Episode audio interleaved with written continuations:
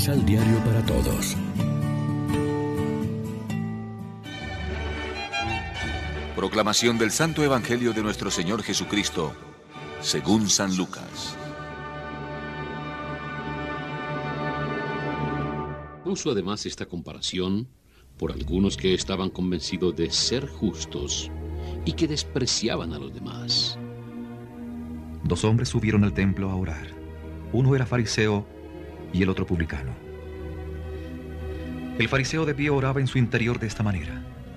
Oh Dios, te doy gracias porque no soy como los demás hombres que son ladrones, injustos, adúlteros, o como ese publicano que está ahí. Ayuno dos veces por semana, doy la décima parte de todo lo que tengo. El publicano, en cambio, se quedaba atrás y no se atrevía a levantar los ojos al cielo, sino que se golpeaba el pecho diciendo, Dios mío, ten piedad de mí, que soy un pecador. Yo les digo que este último estaba en gracia de Dios cuando volvió a su casa, pero el fariseo no. Porque todo hombre que se hace grande será humillado, y el que se humille será hecho grande. Lección Divina Amigos, ¿qué tal? Hoy es sábado 13 de marzo y a esta hora nos alimentamos, como siempre, con el pan de la palabra que nos ofrece la liturgia. El Evangelio es un severo reproche contra aquellas falsas actitudes piadosas que en lugar de ser expresión de religiosidad y de fe verdaderas, esconden soberbia y desprecio por los hermanos. La parábola de Jesús es muy dura, sobre todo si se tiene en cuenta que está proponiendo como modelo de piedad a un publicano, es decir, un pecador público, tradicionalmente marginado y despreciado por la sociedad judía. El personaje descalificado por Jesús es en cambio un fariseo, es decir, un fiel observante de la ley y de las tradiciones. El publicano sale del templo justificado porque reconoció con humildad su pecado e imploró el perdón. El fariseo, en cambio, no alcanza la justificación por sus actitudes de soberbia, prepotencia, prejuicios y desprecio de sus semejantes. Hemos de reconocer con sinceridad que muchos de nosotros, pastores y cristianos, albergamos a veces actitudes farisaicas. Nos creemos superiores a los demás. Nos sentimos más cercanos a Dios, más merecedores de la salvación Muchas veces despreciamos a nuestros semejantes por criterios y prejuicios morales falsamente piadosos.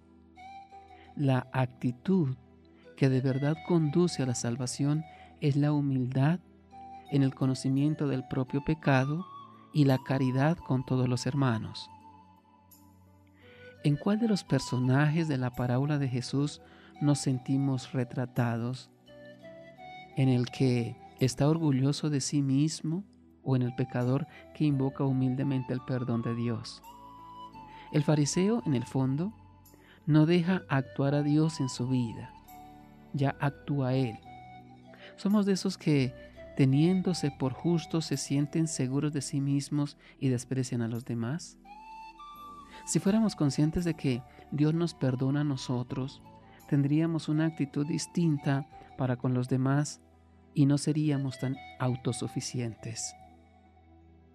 Podemos caer en la tentación de ofrecer a Dios actos externos de cuaresma, el ayuno, la oración, la limosna, y no darnos cuenta de que lo principal que se nos pide es algo interior, por ejemplo, la misericordia, el amor a los demás.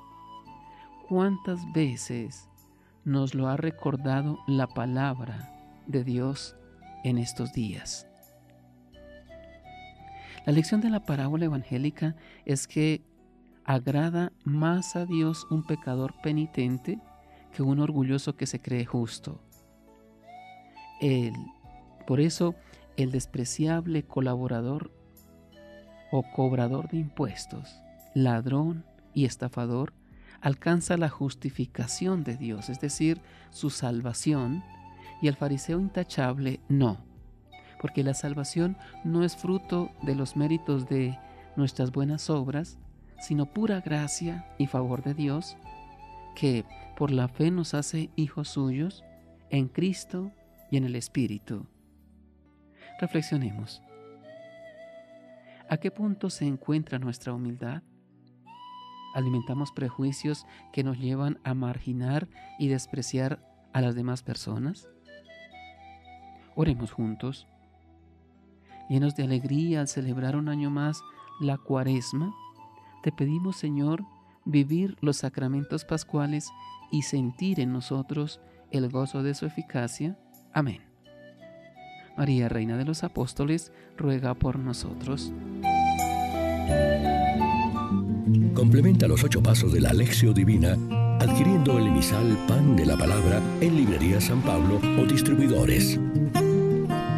Más información www.sanpablo.co Pan de la Palabra. Vive la reflexión.